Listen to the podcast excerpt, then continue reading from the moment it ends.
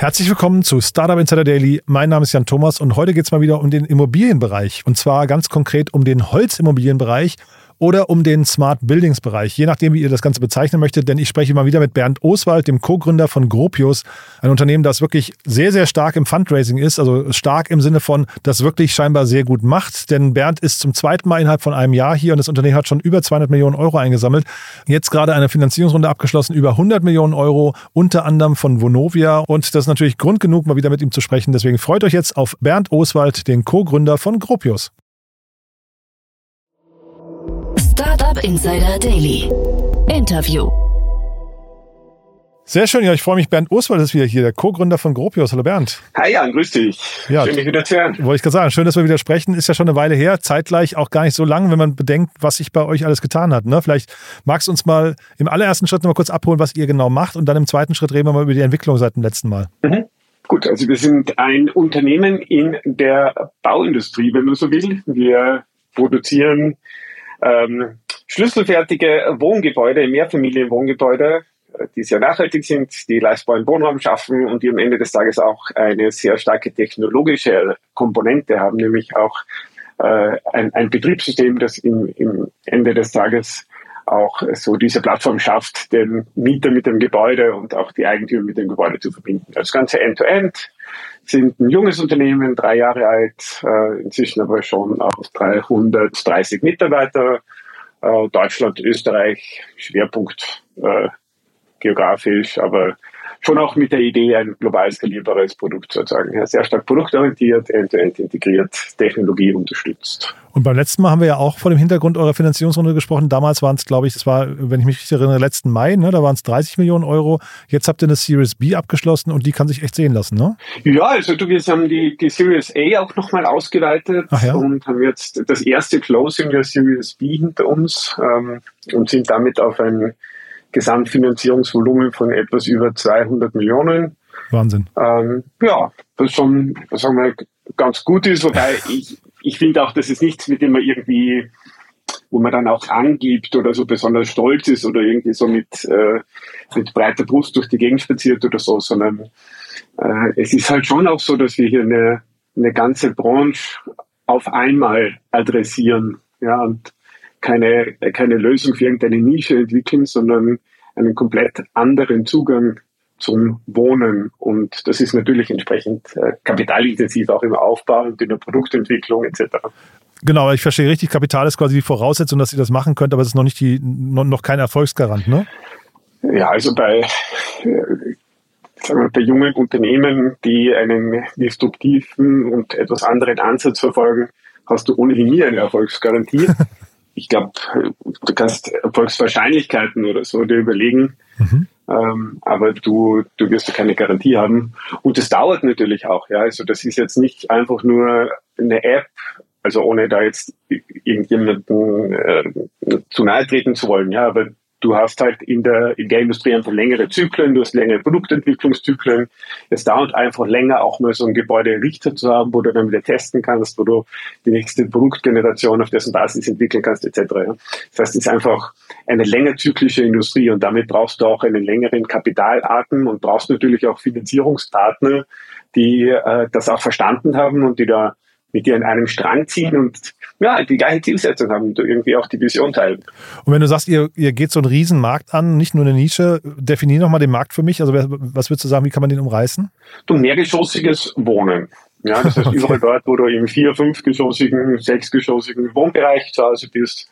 Das heißt urbaner Raum, äh, ja, 50 Wohneinheiten aufwärts, irgendwo ab 100 macht es dann richtig Spaß. Mhm starten, jetzt mal im deutschsprachigen Raum, aber durchaus auch mit der, mit der Idee und Fantasie, das Ganze auch nochmal ähm, ja, regional wesentlich größer auch nochmal anzugehen. Und ihr verdient Geld, indem ihr das selbst umsetzt oder am Lizenzmodell? Wir verdienen an zwei Stellen Geld. Das eine ist es in, in der Errichtung der Infrastruktur, also im Bau des Produkts, ja, in der Auslieferung des Produkts.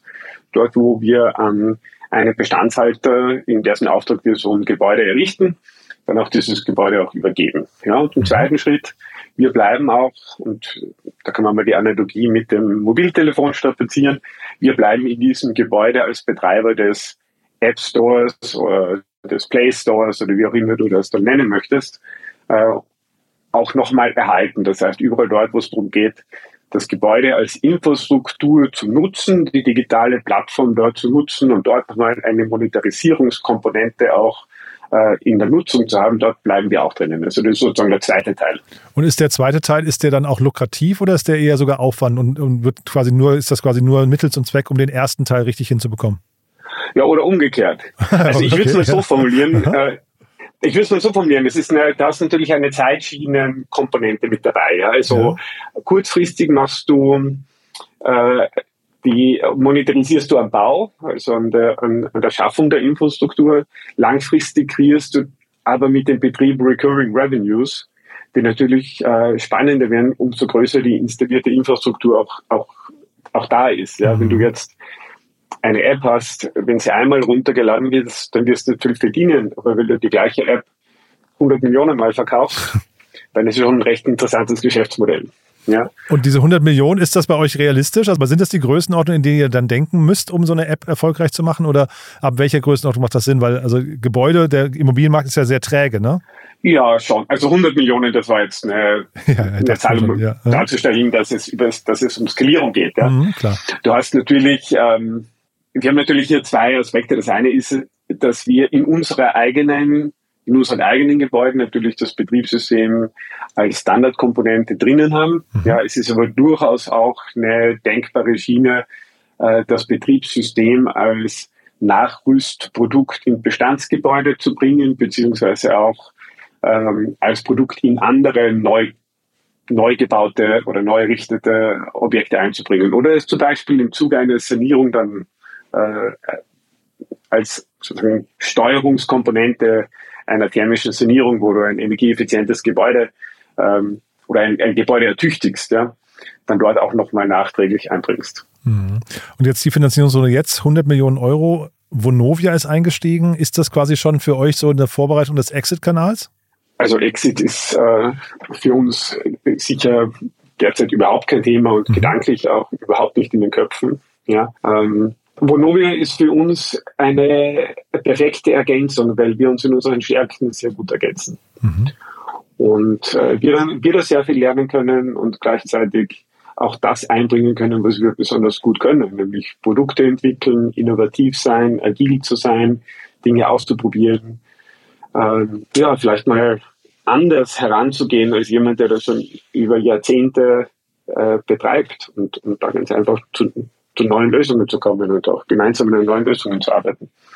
Ähm, das ist nicht einfach nur, und deswegen habe ich es vorher auch schon mal angesprochen, mhm. dass man Finanzierungspartner braucht, die die gleiche Vision teilen und mhm. die auch verstehen, worum es geht, ja, wo es eben mehr ist als einfach nur Kapitalinvestition und irgendwann einmal gibt es einen Exit oder ja, mit Multiple oder was auch immer, sondern sondern es geht darum, wie kann man sich gut ergänzen, wie kann man kooperieren, wie kann man seine Stärken einbringen, sodass gemeinsam etwas Größeres entsteht.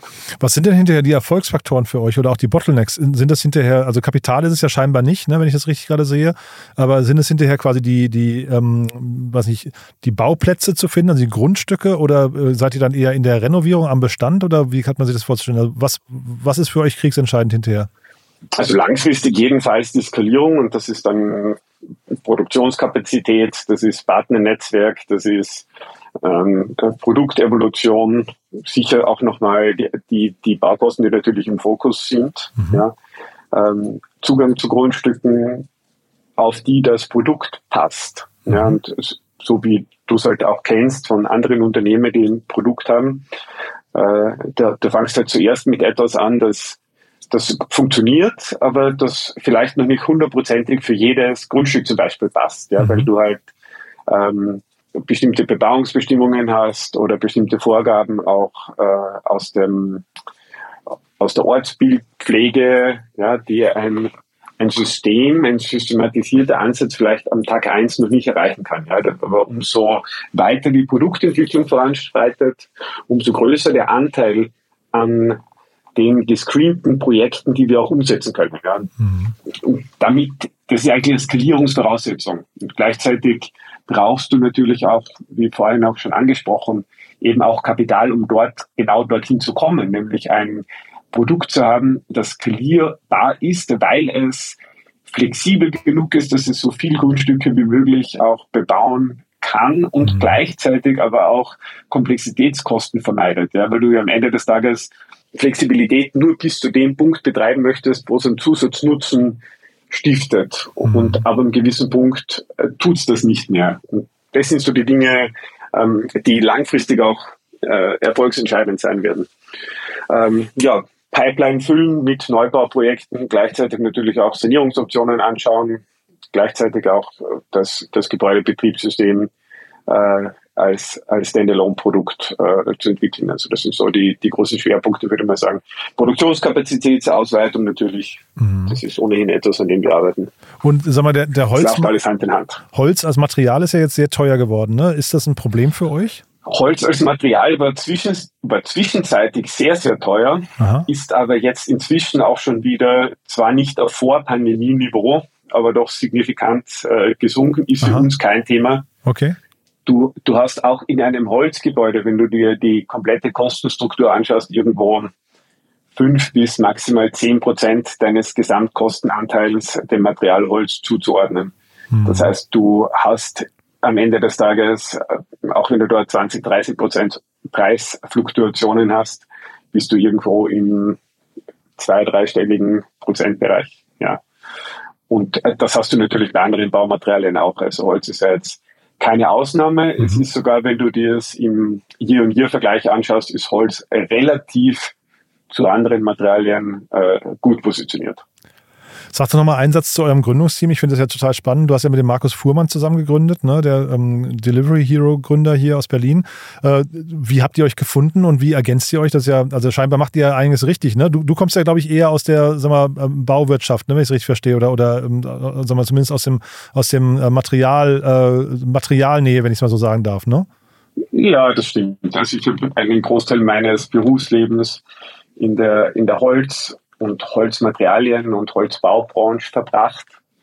Und ähm, meine Mitgründer Markus und also Markus Fuhrmann und Philipp Erler, die, die sind ja aus dem Technologiebereich. Und ich glaube, das ist auch eine sinnvolle Ergänzung, weil, weil du im Prinzip den, den Mindset der Tech-Branche, der Produktorientierung mit einer Branche, die halt eben ganz anders tickt, auch irgendwo vereinen musst, ja, weil, weil du in so einer Branche auch nicht erfolgreich sein wirst, wenn du sagst, ich, ich ignoriere sämtliche Dynamiken und Logiken einer, einer Branche, weil das Einzige, was dann passiert ist, du holst dir irgendwie ein blaues Auge, ja, ähm, du wirst, du wirst nicht erfolgreich sein, sondern du musst aus meiner Sicht auch die Branche verstehen, du musst auch verstehen, was gut gemacht wird und du musst gleichzeitig aber eben auch Prinzipien nutzen und Analogien aus anderen Branchen nutzen und transferieren, um dann in Summe etwas Neues zu schaffen, das eben eine Branche nochmal so eine Generation weiterführt. Mhm. Jetzt haben wir das beim letzten Mal bei der Finanzierungsrunde gesprochen, jetzt wieder. Wann sprechen wir uns das nächste Mal? also die aktuelle Finanzierungsrunde ist noch offen. Ja. Also es kann ah, ja. durchaus sein, dass wir ähm, hier noch ein Second Closing machen. Aha. Es gibt äh, einige interessierte Investoren, mit denen wir natürlich im Austausch sind und ja. Okay, also das heißt, das wäre ein kurzfristiges Gespräch, aber dann trotzdem noch verbunden die Frage, wie weit kommt ihr mit dem Kapital jetzt? Weil das klingt ja, also es klingt nach einem sehr kapitalintensiven äh, intensiven Business trotzdem, ne? Ist es, ja. Also die Kapazitätssteigerung in der Produktions, äh, in, in der Fabrik ist natürlich ein Thema. Ja. Ähm, wir wollen ja 250.000 Quadratmeter Bruttogeschossfläche Jahreskapazität errichten. Wow. Da, das ist schon ein ordentlicher Anlagenbau, der da passiert. ja. Ähm, da ist das ist halt Hardcore Robotics und, und Maschinenbau. Ähm, da kommen wir, ja, das ist ein sagen wir, mittlerer zweistelliger Millionenbetrag, der rein in den Ausbau fließt, ja. Ja, spannend. Ähm, genau. Ja, also wir versuchen immer so wenig Kapital wie möglich reinzunehmen. Also wir, wir glauben auch nicht dran, dass man sich es ist, glaube ich, nicht gut zu sagen, wenn ich es über die nächsten fünf Jahre finanziert, es ist aber genauso nicht gut, wenn man sagt, Kapital reicht nur für drei Monate, weil dann kommt man aus dem, aus dem Fundraising-Modus nicht raus. Mhm. Ja.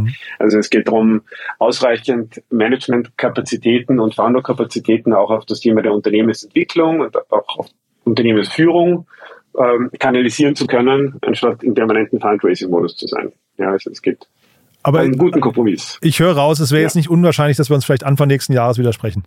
ich lasse es mal so stehen. Also, ich, du, Jan, wir können, wir ja. können uns jederzeit auch zwischenzeitlich mal hören, wenn es keine Finanzierungsrunde gibt. So also ich möchte jetzt kein cool. Datum dran hängen. Aha. Ja.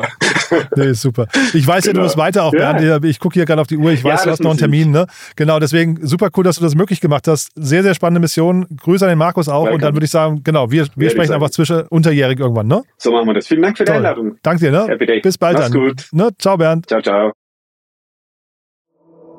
Startup Insider Daily, der tägliche Nachrichtenpodcast der deutschen Startup-Szene. Ja, das war Bernd Oswald, der Co-Gründer von Gropius. Sehr, sehr cool, muss ich sagen. Ihr habt es gerade gehört, wir hatten hinten raus leider eine enge Deadline, die haben wir aber auch gehalten. Aber deswegen, das Gespräch hätte natürlich noch länger dauern können. Steckt ja viel, viel drin in dem Unternehmen. Aber ihr habt es auch gehört, wir haben uns quasi schon verabredet auf ein nächstes Gespräch. Das machen wir dann einfach unterjährig und gucken mal, was der anders sein könnte. Aber ja, auf jeden Fall sehr, sehr cool für den Moment, finde ich. Hat mir großen Spaß gemacht und ist wirklich eine tolle Erfolgsgeschichte.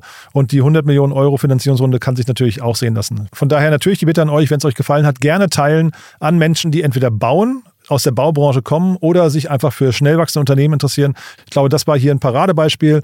Und ansonsten, ja, wünsche ich euch erstmal einen wunderschönen Tag. Ich hoffe, wir hören uns nachher wieder. Wenn nicht nachher, dann hoffentlich spätestens morgen. Bis dahin, alles Gute. Ciao, ciao.